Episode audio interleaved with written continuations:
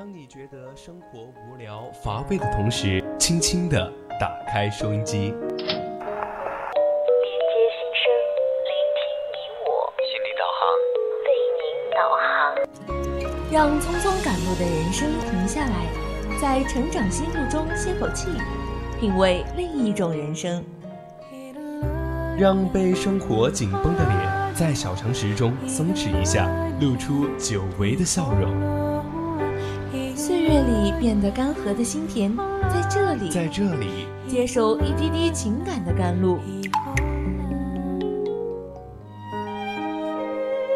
这里是心情驿站，你我的心灵避风港。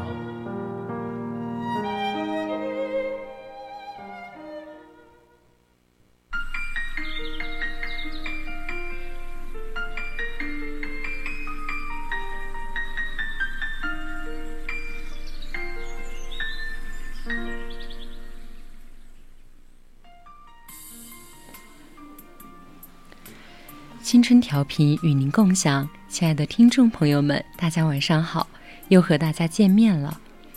欢迎收听四川宜宾学院校园之声 VOC 广播电台。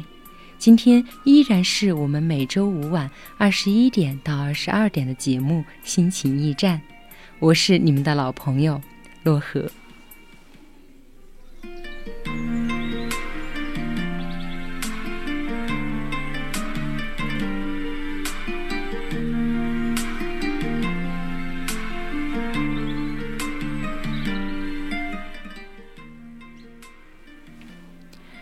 是否还记得童年阳光里那一朵蝴蝶花？它在你的头上美丽的盛开，洋溢着天真与无瑕。慢慢的长大，曾有的心情在不知不觉的变化。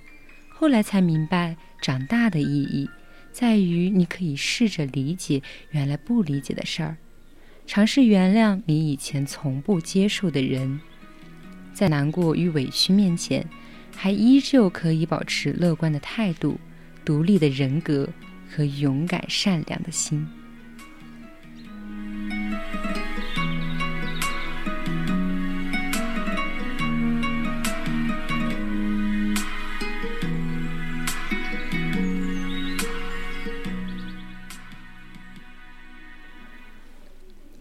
那么，如果各位听众朋友对我们的节目感兴趣，那你可以在荔枝关注我们，收听我们往期的节目，也可以在微信公众号搜索 FM 青春调频。四川宜宾的听众朋友们，你还可以在收音机上调频 FM 一零零收听我们的节目。节目结束后，如果意犹未尽，你也可以加入我们的 QQ 听友四群二七五幺三幺二九八。在这里可以和主播一起近距离线上交流、点歌互动，渠道多多，快来关注我们吧！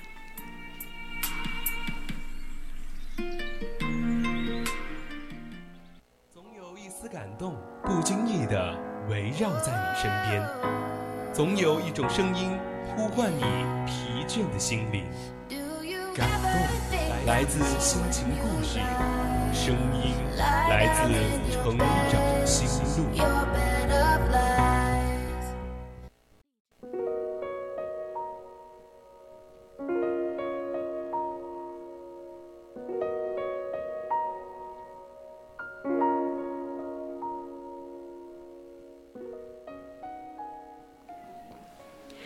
成长心路，说出你成长的故事。欢迎走进今天的成长心路。朝朝夕夕，成长就是从这个落日坚持走向下一个破晓。岁月深处的云始终倾听我们的烦恼，毋庸惆怅，浮起的月光也能照亮暗夜。人生的旅程就是这样，用大把的时间迷茫，在几个瞬间成长。彼时的少年站在成长的尽头，回首过去。一路崎岖，早已繁花盛开。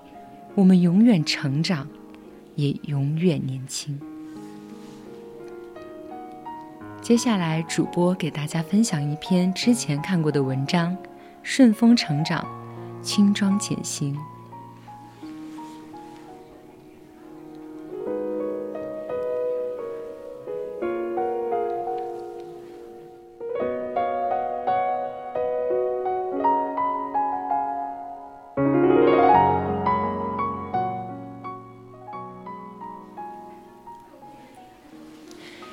时候，父母总是将那句“你现在好好学习，将来考个好成绩，考上好大学就有出息了”挂在嘴边。在他们口中，大学生活精彩纷呈，能够结交来自五湖四海的朋友，能够和志同道合的同学一起组织活动，自己的事情能自己做决定，还能做许多自己想做的事情。仅仅是那句自己想做的事情能让自己决定，就让我心动不已。毕竟经历应试教育这么多年，在父母的谆谆教诲、殷切期盼之下，我几乎成了一台学习机器。许多想做的事情还没开始，就被父母以耽误学习为由扼杀在了摇篮里。这种对于大学生活的向往。在高三结束的那个暑假尤为强烈，我近乎着了魔，每天翻来覆去的在网络上搜索自己即将就读的那所大学，希望能获取更多的信息。我还通过不同的渠道搜索新生群、迎新群，希望能和同专业的同学取得联系。经过一番努力。我通过社交软件真的加了许多自己一样的新生为好友。暑假结束前，我还将五湖四海的同学通过 QQ、微信等渠道汇集在一起，自发组建班级群。为了日后能和大家融洽相处，在学校进行网上预报道前，我细心地提醒每一位同学及时注册、更换照片。甚至会和他们聊聊自己提前了解到的关于学校的信息，而我做的这一切都是为了合群。用父母的话说，在大学就是要多交朋友。正是因为如此，从大一入学开始，我就对所有人都特别的热情，对他们的请求也是来者不拒。每一次看到同学们得到我的帮助后扬起的笑脸，我都觉得自己和他们的关系更近了一步。然而，我并没有得到自己想要的回报。大学入学后不久，班级组织了一次评选活动，在那个时候，同学们除了对自己朝夕相处的室友有一些了解，对班里的其他同学并不是特别了解。而乐于助人的我，似乎毫无疑问会得到最高票数。没想到现实给了泼了一大盆冷水。在这次评选活动中，我仅获得了两票，这两票还来自我的两个舍友。为什么会是这样？我当时特别不理解。我那么努力融入集体，那么尽心尽力地帮助大家，为什么反而没有得到大家的肯定？更让我不能理解的是，我的另一个舍友也没有选我。那时我以为，同住一个宿舍，未来还要在一起相处好多年，理应互相照顾，更不用说投票了。我不知道是自己做的不够好，还是自己做错了什么。回到宿舍后，我犹豫了很久，还是忍不住找他问了原因。时至今日，我仍记得他的回复：“我就是觉得有更好的人选，而不是因为你是我的舍友就必须把票投给你。”舍友的话提醒了我，不是帮助别人就一定要索索取一点什么，而是我也在那一次学到了进入大学后的第一个道理。你可以拿所有人当好朋友，但他们的好朋友永远不会只有你一个。后来的两年，我一直努力和另外两个室友打成一片，哪怕很多时候我和他们的生活习惯和观念并不相同。他们花钱大手大脚，而我从小习惯节俭。上课时，他们经常坐在最后一排。我虽然觉得第一排听得很清楚，但还是会为了和他们一样而坐在他们的身边。他们习惯在期末考试前临时抱佛脚。而我更愿意在前期付出更多的努力。他们没课的时候喜欢窝在宿舍里，而我非常想走出去，丰富自己的大学生活。我们的不一样让我和他们渐行渐远。但如果真的要脱离那个小团体，不再去迎合他们，我真的没有这个勇气和魄力。直到有一天。某一门课要求自行组队完成项目，我看到他们俩选好题目后，我特别自然地填上了自己的名字，却被告知每个项目的参与人数是有限制的。他们俩想组成一队。如今我仍记得我当时的难以置信和手足无措，但也多亏那一次的经历，我才能有机会在不得已的情况下和别的班的同学组队。感受到兴趣相投的快乐。后来，我打开那个我发言最多的三人群组，果断按下了删除键，也删除了那个努力迎合别人的自己。从那之后，没有了刻意迎合，我的大学生活过得自在随而随性，我不再委屈自己。那些我曾经非常想去做，但因种种原因搁置的事情，都被我一一拾起。我去跑步，去摄影，去操场上遛弯儿，去抢第一排的座位，去品尝食堂最新的菜品，去参加没参加过的比赛，去组织最喜欢的社团活动。我渐渐感受到做自己的快乐，从努力合群到自在成长。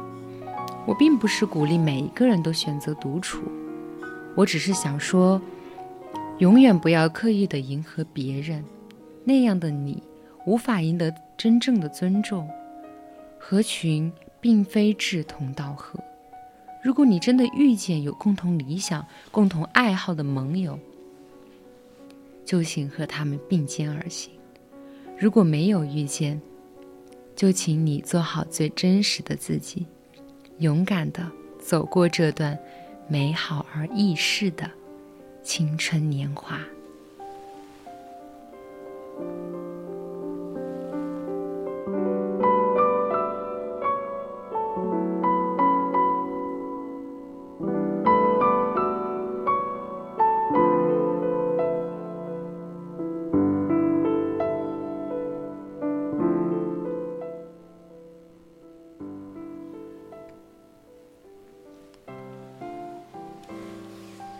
从小学到高中，我一直都是短发。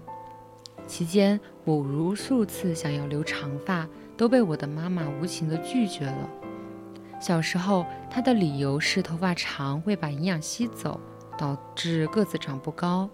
长大以后，她的理由则是觉得长发打理起来浪费时间，影响学习。上了大学，她不再管我这些了。我便报复性的把头发留得很长，然后又染发又烫发，好好的弥补以前没有留过长发的遗憾。工作以后，我突然想走炫酷的路线，于是跑到理发店去把头发剪短，像个假小子。后脑勺的头发摸起来甚至有些扎手。这时，很久没有对我发型发表意见的妈妈突然生气了，她明令禁止我再剪短发。每次打电话都要对我的发型数落一通，用诸如“丑死了”“不像女孩子”这样的话来评价我。我忍无可忍，在电话里大声地反驳他：“上学的时候你非要我剪短发，怎么我现在剪了你还要说我？”听筒里的我妈妈的声音突然变得得意起来：“那时候怕你谈恋爱，才让你丑一点，现在你长大了，该谈对象了。”当然要好看一点啊！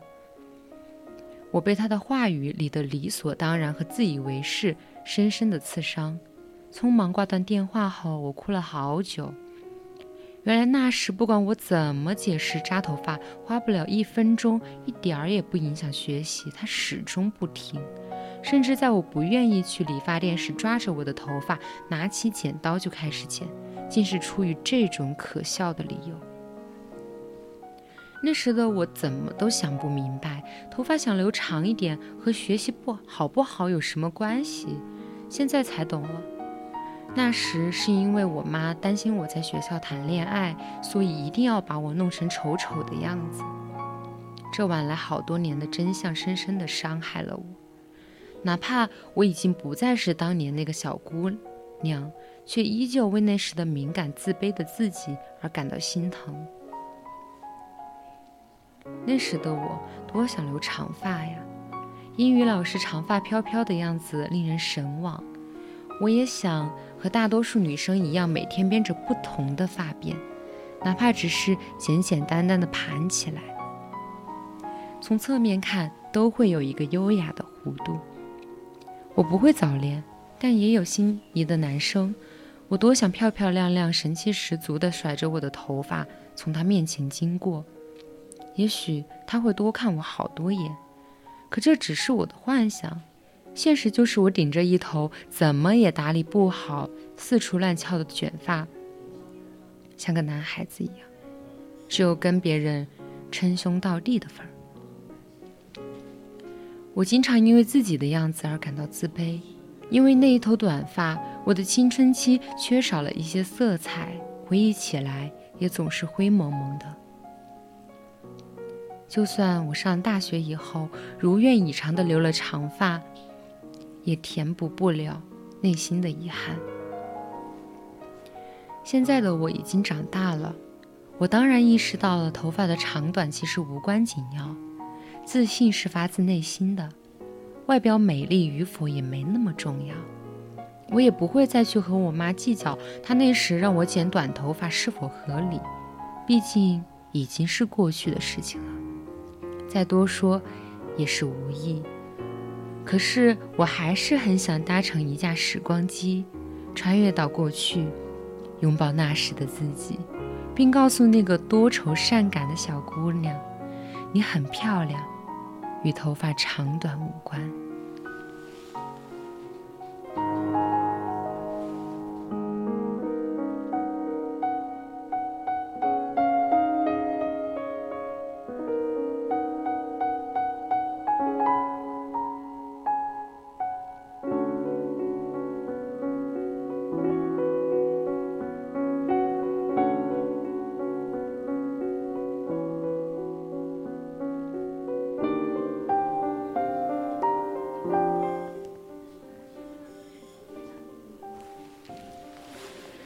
我以前喜欢蓝色，因为大海是深蓝色的，天空是蔚蓝色的。后来我喜欢白色，于是我大多数的衣服和用具都选择了白色，因为我觉得白色干净、纯洁无瑕。还因为天使的羽翼是白色的，结婚的新衣是白色的。到了现在，我喜欢黑色。黑色是一个多么多变且神奇的颜色。它可以让人突然变得低调，同时又有神秘的面纱遮掩了人们黑夜的行动，把人的心情和状态藏起来。黑色又可以很高调，高调到只有亲王贵族才能搭配出它的高雅与尊贵。从梦想起航的宽阔蓝色，到追求完美展现个性的白色，再到隐藏自我的黑色，成长。往往伴随着一些爱好和品味的变化，这些变化就是沉淀下来的成长的经历。不是所有的公主的房间和世界都是粉红色的，也不是所有的公主都会一直是公主。可能大部分人会成为服务人的女仆人，极少一部分人会成为被服务的女王。生活不会一帆风顺，有时会下起灰色冰冷的雨。人生的轨迹也不会那么一直乖巧的按部就班，有时会脱离轨迹，就像你的心情不再是一直都那么稳定，你的内心不能一直承受压力，你需要释放。每一次的心情平定，你都会明白一些道理，得失的转换总是那么公平。以前我爱一些花里胡哨的打扮，当我遭到别人异样的眼光时，我会习惯性的找这就是潮流的风格，你们不懂这种理由。每一次我都认为自己是对的，因为我很自我，觉得人生苦短。生命转瞬即逝，要及时行乐，也就是抓紧时间做自己喜欢做的事情。我行我素的风格气质，也就是在这种思想认识下慢慢滋养了。后来，当我读大学，感觉自己被放飞了，没有了地狱的鸟笼，没有了家人在耳边千叮咛万嘱咐。我第一次觉得自己能够真正的做一次自己。我可以剪我喜欢的任何发型，染我喜欢的任何颜色，穿我喜欢的衣服，吃我喜欢的油炸食物和烧烤食物，看我喜欢的小人书。我甚至可以在外面网吧通宵达旦打游戏，可以和喜欢的人在外面吃喝玩乐。我可以偷偷的去旅游，去做这些事情。我不需要向任何人申请，也不需征得任何人的同意，因为我就是自己的大人，我可以对自己负责。到了后来，我把留了近一年的长发剪了，剪得很短，跟读小学时代的短发很像。他们都说我看起来很精神。我买的衣服从花里胡哨的五颜六色变成了单调的黑白配。我开始注重饮食的平衡和健康，注重各种物质的每日摄取量，开始接受和考虑别人的意见和建议，开始每天练习普通发音和背诵英语单词，开始能接受日复一日的充实自我，开始能主动去寻求机会和成长，开始注意礼仪礼貌问题，开始从关注自己到关注家人，开始变得成熟稳重。有人说，成长就是将哭声调成静音的过程。我不喜欢这样悲壮且充满消极的想法。